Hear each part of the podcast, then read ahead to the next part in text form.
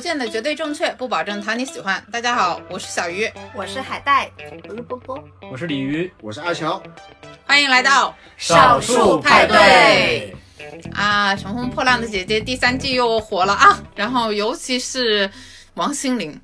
然后甜心教主重登热搜第一，然后重回这个流量巅峰。呃，很有意思的是，我们发现大家对于这种现象好像就基本上分为两种意见，一种人是无感，就觉得诶，王心凌好像始终没有大红特红过，为什么这次突然这个声势这么猛？然后另一方面呢，就觉得哎，我的爱。时隔多年，终于重回到了我身边。然后两种意见都比较有意思，所以我们今天来聊一下这个话题。首先想问一下，这里面有没有就觉得呃甜心教主是我的爱的，请主动出来认领。谁呀？谁的爱？说话的那个人。没有啊，我只是在节目播出之后，然后又把王心凌的歌从头到尾就听了一遍。这已经够真爱了。是又把他的歌听了一遍，还是你才认识他？肯定都是听过的。他的一些歌虽然不能完整的唱下来哈，但是有几句还是很熟悉的。嗯，你们都听吗？不对不要不，要要要，赶紧唱两句。不要不要不要不要。睫毛弯弯。你们都听了没有？睫毛弯，放眼睛查一查。哦，原来是这首。你你作为音乐记者，你都不听的吗？在王心凌翻红之后，我再听她的歌，就觉得哪怕带着滤镜来看，还是有点太低幼了。挺适合洗澡的，很 欢快。又洗澡，很欢快。因为他最近两天火了之后呢，我就又想在网易云里面重温一下他的那个歌。你知道谁火了，我那个洗澡的时候就会放谁的歌嘛。然后呢，我这两天就放的是王心凌的洗澡榜，对，然后就洗洗的非常欢快。但是王心凌这件事情，我的确是大吃一惊，因为现在你打开那些音乐播放平台的，比如说热歌榜、飙升榜，那王心凌简直就是土榜，就前二十首甚至前三十首基本都是她的歌，我觉得这非常奇怪。对，让我奇怪的就是她在当年那个年代，零几年，零五零六年左右吧，差不多。都没有达到这样一个高度，但是在今天却火成那样，火成咋回事儿？咋回事儿？我觉得他其实当年还是那段时间火的时候，还是真的火的，只不过他没有那么明显，是因为当年那个时间段火的那种台呃中国台湾的歌手或者中国香港的歌手实在是太多了。其实大家都差不多的，就显得他火的没有那么明显，但实际上他是火的，知名度还是有的，但没有到那种特别高的那种地位。凭什么薛凯琪不值得一个热搜？就说句实话，谁还不是谁的情怀了？你说浪姐那么多那个女星，对吧？你说 Twins。也是一代人的童年偶像啊，我就不一样了。张强是我的爱，那你跟我妈是一档。就是反正我觉得单挑谁都不弱，那为什么王心凌就能霸榜成这样？我真的觉得就是我个人来讲是有点奇怪的。啊，就是我觉得王心凌她当时做的那个浪姐的初舞台，她其实是你说是取巧也好，聪明也好，怎样都好。比如你可以对比一下他跟蔡卓妍做的初舞台的风格不一样，因为那个王心凌她完全就穿上了当年的校服，跳起了当年的那支舞，对，然后就完完全全复刻，把人家就把她可能二十年前的那个形象原封不动的搬到了现在。但是蔡卓妍她走的是一个怎么样的风格呢？她就没有去展现 Twins 刚出道那种校园女生的样子，她是以一个轻熟女的姿态出现，唱了一一段不怎么样的 rap。然后想让大家看到他的蜕变，但是这种蜕变其实你是没有办法产生太大的话题，对吧？嗯，就是也没有共鸣，就是包括他的呃很多路人，包括一些粉丝，可能也 get 不到共鸣，因为我 get get 到的是他的转变。对，而王心凌的出现呢，就引发了，其实，在。娱乐话题当中，就是非常容易出圈的，就是回忆杀。对对对对对，这里我要歪一个楼。我觉得初舞台 Twins 是不约而同的在划水了，可能是容祖儿跟他们说：“你们千万不要表现太好，被选为队长，当队长太可怕了。”我觉得很有可能，按照他们的他们友好程度，他可能就真的会传授这种经验。那你们刚才说那个，我就我就想起另外一个人也是这样，就许茹芸嘛。她如果唱如果云知道的话，我觉得可能对对对，也是一波回忆杀。杀，但是他却选择了，就是我我很欣赏他这次的初舞台，好赞！他那个初舞台真的很棒，就是他弹的那首歌其实是有点哥特风的，就是滴滴叽叽喳喳，有点像女巫的那种呃感觉，好棒。嗯，对他完全就是颠覆了当年那个如就其实就是很多姐姐呃。在舞台上面展现的是他们最近几年的转变，嗯，而王心凌就是用一个回忆杀这种非常讨巧的方式，就赢得了很多老粉丝的爱，或者是很多网友又又新加入进来了，又喜欢他。呃，我有一个观点，不知道对不对啦，就是王心凌她那个舞台，我感觉她是提供了一种最近非常稀缺的特质，就是快乐。就是她，你看到他在台上唱一首非常轻快的歌，跳一首非常轻快的舞，然后你就你的耳朵是非常容易接受这种歌的。嗯，现在的舞台很多时候都讲究又要飒又要酷，然后又要可能高难度什么的，嗯但大家可能会抱着一种欣赏的态度去看，但是它不会让你产生一一点共鸣。而在现在，可能快乐还蛮稀缺的。然后王心凌她做了这样一个唱跳舞台，她给大家提供了这样一个情绪的价值，所以我觉得这也是为什么她这个舞台可以突然之间引爆社交网络，是其中的原因之一吧。对，其实我觉得当时那一刻观众在看的时候不一定能够 get 到那个情绪的价值啊，就是那一分多钟怎么能轻易的就是通过一分多钟 get 到那个情绪的价值呢？可能是它过后的那种发酵，不断的人去翻唱这首歌，然后呢，不断的在抖音或者是在微博上面引发大家的那种呃回忆杀，然后呢。大家才 get 到那种欢快的价值，而且觉得哇，唱那个爱你，或者是想你，或者是呃睫毛弯弯这种歌，对 其实其实对于我们这个时代或者这段时间来说的话，可能还是一个正能量吧，我觉得。因为呃，你走这种甜美风格的歌手，然后唱小甜歌，在很长一段时间里，它其实是属于审美鄙视链的最底端。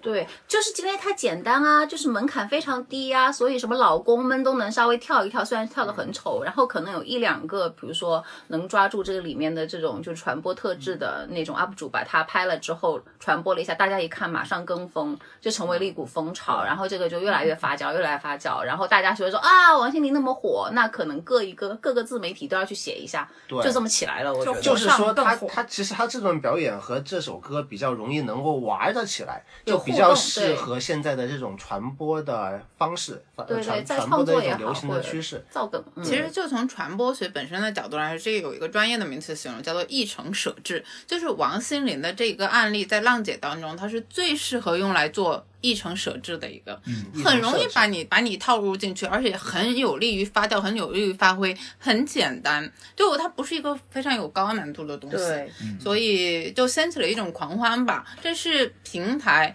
的推波助澜，其实很多时候未必是你内心真真正正去怀念它了，去觉得它好了，而是一股浪潮来了之后呢，你把你裹挟了。只不过它就是其实我们很适合被利用，对对 对很。很适合被平台利用。是是是，现在这种情形，我觉得王心凌可以开心，但是也无需要太开心。很多时候你就是一个符号而已，对就是公众娱乐的一个符号而已。就这几天你就是就是要娱乐一下，然后正好是你。嗯我觉得，所以很多人就是之前也有博主写一些文章，就是说我不要被代表，我才没有很迷他。对，他不要动不动童年回忆之对，类的动不动就说几几后的几几后的童年回忆，不要代表我。为什么我说很多自媒体博主其实也是被裹挟的呢？因为我有一个朋友正好是在写自媒体号的，然后他也是呃，就是被同事大家一起决定了，就是要写王心凌，因为他最火嘛。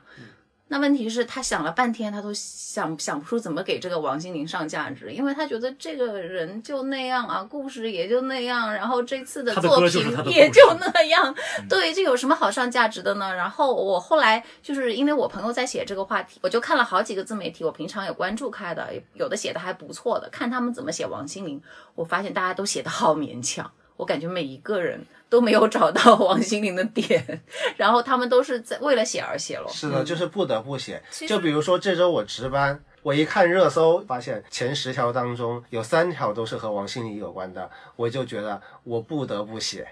对，所以说我第第一条就要写王心凌的那个稿子。但我觉得感觉如果不写她的话，就好像就错失了什么新闻点。其实还是有一篇写的蛮好的，我看了，好像是腾讯贵圈的嘛，他大概是梳理了一下王心凌的这段，就是从出道到现在的一些经历什么的，然后。他有一个观点我蛮赞同，就是王心凌是属于是那种想转型，但是一直没有转回来，嗯，到最后他破罐子破摔，重重新做回了那种走回了甜美系之后，大家反而真的很吃这一套。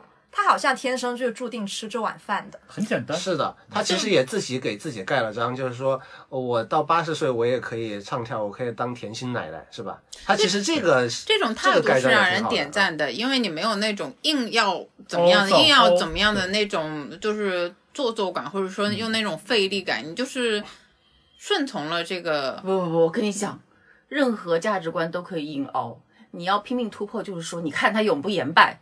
你要说他像王心凌那样做甜心奶奶，你看他接受自己，嗨，这怎么说都可以。对对对对对，就也是迎合了当时的一种情绪吧。因为现在说要转型、说要突破的人可能太多了，说我要躺平啊，我就这样了的人可能太少了，所以让人觉得，哎，这种态度还不错，这样子。他也不得不躺平。主要是台湾那批女歌手，其实跟他同辈的，甚至可能比他年长一辈的。其实都真的蛮有追求的，在男歌手们纷纷躺平，此处点名周杰伦，多少年没出新专辑了？就在这群男男歌手都躺平的时候，女歌手们还真的非常热衷于突破自己。所以现在大家都开玩笑说什么蔡依林啊、林忆莲啊、田馥甄啊，全部都变成了神婆。他们出了一堆概念专辑，其实没有人能听得懂。就是大家可能会觉得哦，你做的好厉害，但是这种歌他没有办法去传唱，或比较难的去传唱。而王心凌就是那一个，她一直很想突破，走过性感路线，走过大女人路线，但是都不行。到最后发现啊，还是甜美系最适合我。所以在一票甜美系的女歌手都转型之后，她没有转型，她就成了唯一的一个。是挺好的，就是你要看，你看抖音上面播的那些歌，不都是王心凌的那种吗？就是那种口水歌，然后呢，又是那种非常小而美的那种爱你，是吧？但是 这个话多说一点，但是这个就是很拿人，你不得不承认。对，是的，所以说他才能火。小孩听了也能唱两句。我觉得找准自己的定位也是一件很难的事。我就觉得王心凌可能是在经历过这么多年之后，发现自己啊往哪个方向转，可能都是。很吃力，最后还是做回甜心教主可能还好一点。所以唱片公司其实像这种公司啊，真的眼光很准的。他第一眼看准你的特征，那就可能是你最大的特质。就除非你这个人本身他可能这几年有一些别的经历，让你自己的人生本来就有些改变什么的，不然其实我觉得唱片公司是准的。对对对对。所以我就觉得王心凌这次翻红，她主要的推手其实并不是一个节目组或者是浪姐的成功，最起码我是这样理解的。你从这个时间线上就可以看出端倪来，就是周五这个节目播了之后，其实还是风平浪静的。过了一个周末，甚至都没有太大的水花，到周一的时候，砰的一下就爆了，然后就王心凌就点火起来了。我就觉得，如果是这个节目，它是它是一个窗口，让你看到了这一个。景象，但实际上你这个景象真真正正被传播、被爆炒，然后在真正鲜红的时候，可能还是短视频平台的这样一种作用。是的，你要看它，你看周五整个周末啊，对它火的话题是什么呢？它火的话题是于文文怼那英和林静的那个梗，就一时火了一个周末。对对对，是那个看到是那个。所以如果。王心凌是由于这个节目表演或者是从本身红起来的，那她早就发酵了，她不会等到三天之后。三天你知道，现在在现在的舆论场里面，基本上就是已经是过了一浪又有浪的这个非常延后的一个时间了。王心凌这个事情呢，不管是因为什么原因火起来了，但总会让大家觉得，哎，怀旧的力量还是非常的强大啊。包括现在就是说，最近很多怀旧风的综艺生生不息也是走这个路线的。所以大家心中有没有什么？一提到怀旧，就会浮现出来的画面，或者是某个人呢？我这个周末就一直在被死去的回忆攻击啊！这周末先看完周杰伦的演唱会线上重映，然后我又忍不住翻出了五月天以前的演唱会，这才是爱，太棒了！他们以前怎么那么棒？我现在非常能理解为什么以前那么迷他们。哦，说到这个也是，就是现在很多的线上音乐会，它也是打这个怀旧风的，从什么西城男孩啊，然后呢到呃崔健呀，然后马上又要有罗大佑啊谁的，好像大家都不约而同的把这个触角延伸到了这个层面。我是觉得最近的怀旧实在是太多了，对，所有人都没有什么新东西。我觉得这个跟广告商有关呀。你说哪些有些卖车呀或者卖什么的，他还是要有一定经济实力的哈。那那。一波他的那个客户，那这些人可能确实比较爱什么周杰伦呐，然后什么崔健呐，他们这这一波人，你说太年轻的，怀旧其实是一种商业行为，它这个概念它就是正好符合现在的一个商业逻辑。我就刚才说到了，其实它是符合现在是最讨巧的一种娱乐话题，它最适合发酵的，能够引发一波一波的又一波，然后大家就为怀旧来买单。我觉得这个怀旧风之所以现在能在互联网上掀起轩然大波，其实归根结底的一个主要原因还是因为中国的初代网民够老了，然后 你有了这个怀，对你说的很对，你有这个怀旧的基础了。因为你想，十年之前那可能中国第一代上网的人也就十几岁而已，然后你想让他怀旧，他只能怀旧什么太阳当空照，我去上学校啊这种东西。然后他现在已经三四十岁的时候，你有了这个群众基础了，你这个。网民的这个基本面有了，所以你可以走这个路线了。那那如果是这样说的话，真的他有还有好多场那个就线上演唱会或者演唱会重映可以放我，因为每一个人就是你哪怕只是相差五岁，我们可能怀旧的那个人那个点都不一样。所以啊，这是一盘大生意啊！你像我，我想问一下大家，就是。比如说你高一左右的时候啊，你那会儿你在听谁的歌？他们在听王心凌的歌呀。然后这次在抖音上不都是吗？王心凌男孩，我只是老了，并不是死了。你们的高一和我的高一都不是一个年代。我高一的时候最火的是谁？是许嵩、徐良、汪苏泷，就他们三。QQ 音乐三巨头。对，我前段时间我听许嵩也很有感觉。然后我高一的时候，那我当然是听五月天了，这还用说的吗？就尽管我嘴上对怀旧就是十分鄙视，但是你真让我到那个情绪点上，我还是能够怀旧的起来的。九五后都要这样子了吗？我我当怀旧都要这么卷了吗？我当年还是听过什么老狼啊，哎，还是 听。暴露年龄了是吧？我高一的时候就应该是呃呃周杰伦、林俊杰这这一波的。对我高一的时候，就是正好是中国台湾的乐坛最鼎盛。真的是群雄争霸的时候，我还买过五五六六的那个磁带。我我今天还看了一个，那我也有任贤齐，我们那会儿在听五五六六，当时的销量是比五月天还要高的，是吧？所以五月天当时的竞品就是五五六六。那你们家五月天什么时候开线上演唱会？呃，哎，算了，我就不要在这里吐槽五月天，他们现在的槽点实在太多了。但是我诚挚的希望。如果有一些，就比如 TME 的老师们真的能听到这节目的话，希望你们赶紧买五月天诺亚方舟演唱会的重映吧。今年是他们鸟巢十周年，求求了，让我看一下高清的五月天吧。其实最近的这种怀旧的这种演唱会的火爆，也是和最近几年的这种怀旧综艺、怀旧音乐综艺的这种呃越来越成熟也有关系。像之前做。江苏卫视做了一档综艺，叫做《金曲捞》，就是打捞那些过去尘封的金曲。我老公对，时时回味，是吗？是吗？哎，那是我最后一次看王杰上节目了。还有那个流淌的歌声，流淌的歌声是吧？广东卫视的流淌的歌声，时光音乐会。对，湖南卫视的时光音乐会，还包括现在正在播的《生生不息》。我都是我吃饭时候的噩梦，我老公都要看。看完了还要跟着唱。这种节目的观众还是非常的多的，而且还是大众面的观众。嗯，是的。我觉得还是刚刚小鱼说的话语权的问题吧，因为八零、七零、八零、九零这这三代人，他现在是网络话语权的算是主导者，然后也是。某种程度上，他也是遥控器的主导者，嗯，所以这些怀旧话题才可以这样炒出来、炒热。其实我觉得波波说的这一批人，他们的边界意识可能没有那么强，有很多共同的回忆。那如果说放到现在的零零后啊，不同圈子之间壁垒会很森严。然后相反的话，一些就没有一些现象级的回忆。这个说白了就是八零九零后已经开始老了，然后零零后因为他们还没有老，等他们再过十年。二十年，他们也有共同的回忆啊，对不对？他们有共同的回忆是什么？其实某种程度上是的，就比如呃，像《喜羊羊》和《快乐星球》这些，就当年他们火的时候，我已经可能到了高中，就过了那个看动画片的时代，所以当时我是不屑于看这些东西。对。但是你想想看，他们现在就成了可能九五后和零零后的童年回忆，就这也是一个原因吧。嗯，说白了就是八零九零老了。对，我觉得是狂欢人群的声量特别大，然后呢，把不愿意发声的人群遮蔽了。你就像我很欣慰的是，就王心凌火成这个样子，我没有在朋友圈发现一个她的短视频，然后我就很开心。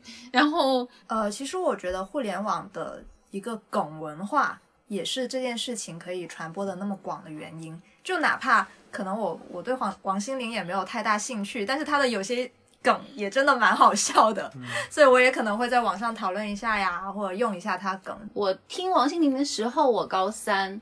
但现在我在看他还是那个样子，但是我已经三高了，差不多这个。然后那个王心凌的粉丝不是死了，是老了，这个我也觉得很好笑。我当时看到真的一整个大爆笑。而且我觉得还有一些奇奇怪怪的东西在里面，试图达到自己的目的吧。就比如说什么像王心凌男孩励志买爆他这个平台啊，怎么怎么样子，让他的股票冲上多少多少点啊，什么王心凌什么离开这个舞台之日都是我抛售之啊，这种我都觉得奇奇怪怪。可能不同的人利用一个文化现象，然后再表达他们不同的诉求吧，以及想要嗯把事件往他们想要的那个方向引导吧。就是个就是刚才。海带说的梗梗文化嘛，对对啊，它其实梗化了。另外一方面呢，大家在利用这个梗的时候就在玩梗，嗯，然后不断的去玩梗，就这个梗呢就不断的放大，成几何级数的增量，在往上增加。而且很多时候是不是这个样子的？就是当一件事情你自己做，你觉得很土的时候，全世界的人都在跟你一起做的时候，你不觉得这个东西土了。我觉得王心凌最近的红，跟最近介绍我的家乡的那个抖音短视频就非常非常像。我我们这样说，对我们这样说，我天哪！我看了一眼，我真是不忍直视，你知道吗？然后一边说 rap 一边扭是吧？对对对，一边说话一边扭，然后那个节奏还特别土。然后我一想，这种视频，天哪，简直是啊，要列入黑名单的。但是我发现非常多的。精英阶层都开始玩这个东西了，比如说某某某上市公司的副总啊，或者是怎么样，大家都开始卷入说，可能也不觉得土了，反而就觉得洋气了，大家都纷纷点赞了，这就是一层设置。这个是就是要贴近那个，就是这种下层意识很好。嗯，但是我觉得吧，就说回事件本身，我觉得现在在网络时代，这种事件，它本质跟现象是脱节的。你说王心凌现在这么火，但是真的跟王心凌有什么关系呢？其实是没有的。深刻的，就就说王心凌也不用那么开心，很多时候其实王是一个工具而已。王心凌这件事情还没那么明显，我觉得最明显就是当年的那个蔡徐坤和周杰伦的打榜大战。我觉得两个明星都感觉自己啊发生了什么？为什么你们在 你们在搞什么？周杰伦可能还不知道超话是什么吧？当时对大家都玩的很开心，就是当事人说嗯嗯。我觉得王心凌应该高兴，她如果能够通过这一波的启示，然后能够有更多的商业代言或者是收入的话，她肯定会高兴。因为王心凌她的确就是属于那批转型期卡住了，不上不下，然后逐渐要坠落为一个过气歌手的那批人。我来举一个非常正能量的例子，就是又。给别人提供了怀旧的情怀，然后呢，自己又在不停的进步，而且不停的自洽。我觉得这个可以称得上是怀旧之光、怀旧榜样的人，就是张强了。他已经五十一岁了，然后今年是浪姐舞台上年龄最大的姐姐。她成为几代人的音乐回忆，大家听到她什么呃路灯下的小姑娘啊什么之类的歌，都会想起自己以前的那个时光。但是你看她这么多年来。他自己没有把自己定位成一个别人怀旧的工具，也没有把自己定义成一个旧时代的歌手。他在自己的音乐道路上还是不停的往前走的，包括他跟新裤子的一些合作啊，包括他去上现场啊，然后在没有疫情的时候去参加各种音乐节，跟年轻人在一起的。我觉得这个才是榜样，就是。我有足够长的这个事业生涯，如果你想怀旧的话，我有怀旧的一部分可以提供给你。但是我自己并没有在啃老本，我还在不停的往前走。如果你愿意跟我一起往前走的话，我也不停的有新东西给你，而且我的心态一直都。很平稳，然后很专注于自己的感受，没有那么迎合外界的时候，我就觉得这就是人生之光。嗯，但是同时我留一个嗯回忆梗给大家，有有一个记忆点给大家，就是我有一个爆炸头。对对，同时我又有一个永远不变的，然后你一直可以。捡拾起来的符号给你，我觉得这个简直太棒了。不过有的时候我也在反思，不是所有人都可以做成张强那个样子。然后你看内地娱乐圈这么多年了，可能这样的人物也就屈指可数的几个。对，如果你成为不了张强，你是只要你是自洽的，然后周围人也是欢乐的，那成为一个二零二二年，然后突然翻红了一下的王心凌，那也不错吧？算是时光温柔的回眸。哎呀，也对我们这些老去的八零九零更加好一点，这个世界。那我们今天就浅聊到这里吧，拜。拜拜。